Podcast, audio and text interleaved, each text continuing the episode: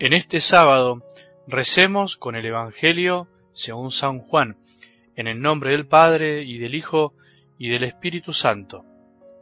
Jesús dijo a sus discípulos, Si el mundo los odia, sepan que antes me ha odiado a mí. Si ustedes fueran del mundo, el mundo los amaría como cosa suya, pero como no son del mundo, sino que yo los elegí y los saqué de él, el mundo los odia. Acuérdense de lo que les dije, el servidor no es más grande que su Señor. Si me persiguieron a mí, también los perseguirán ustedes. Si fueron fieles a mi palabra, también serán fieles a la de ustedes. Pero los tratarán así a causa de mi nombre, porque no conocen al que me envió. Palabra del Señor.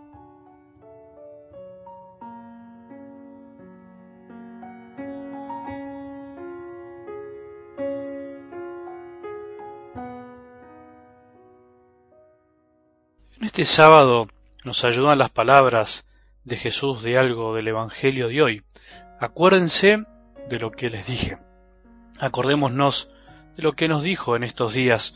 Alguna palabra que escuchaste seguro, que te ayudó, alguna frase, la escuchaste por ahí por primera vez. Alguna veías, alguna, alguna la habías escuchado muchas veces, pero te vino bien escucharla otra vez. La clave no es olvidarse, la clave es no perder la memoria.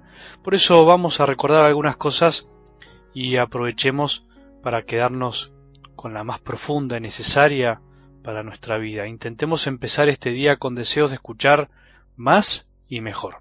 Intentemos aprovechar este día para volver a tomar nuestro Evangelio, nuestra Biblia y poder buscar nosotros mismos el texto que queremos meditar. Acordémonos de algo de lo que nos dijo Jesús. Tampoco olvidemos el tema del cielo que nos acompañó de alguna manera esta semana. No nos olvidemos del cielo. Esta vida es camino a la vida eterna. Alguna vez alguien que cree en Dios, pero no es cercano a la iglesia ni tampoco reconoce mucho a Jesús, me dijo, no entiendo por qué la humanidad le dio a la muerte una connotación tan negativa, si supuestamente ese es el paso hacia el más allá, el paso a un lugar tan divino y el famoso encuentro con Jesús, nunca entendí por qué la muerte es tan patética y tan triste, tan todo, si se debería tomar como un paso más en la vida.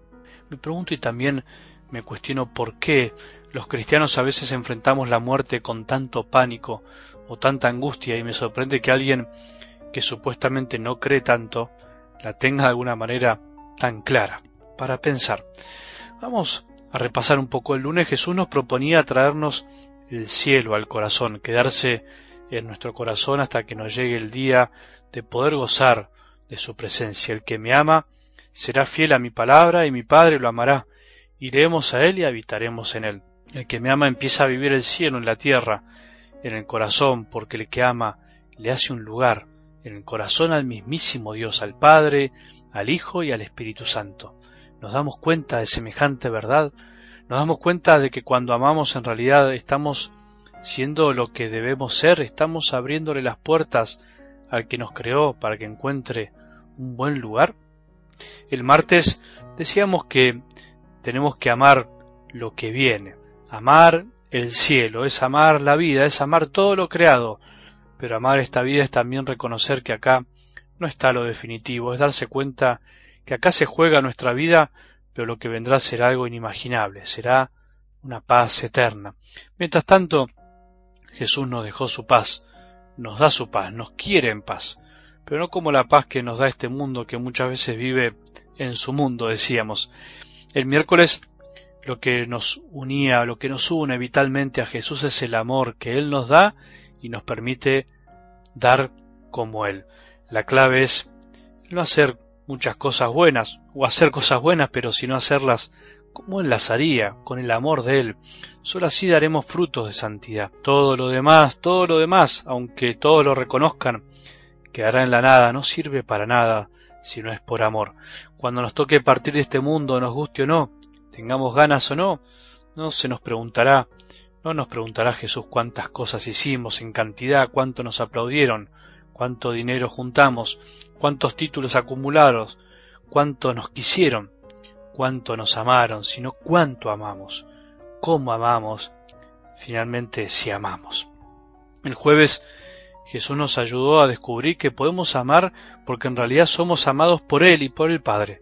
Esa es la clave, podemos amar porque somos amados. Podemos amar si permanecemos en esto, si reconocemos esto.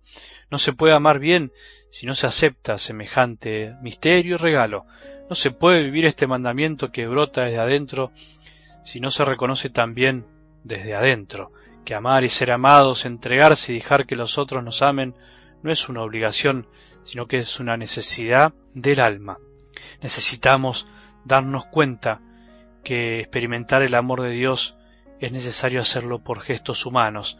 Necesitamos amar, necesitamos un motivo para vivir, necesitamos darnos cuenta que el amor es cosa seria y que Dios se tomó en serio el amor y por eso nos amó hasta el extremo para que ese amor nos despierte nuestras ganas y deseos de amar.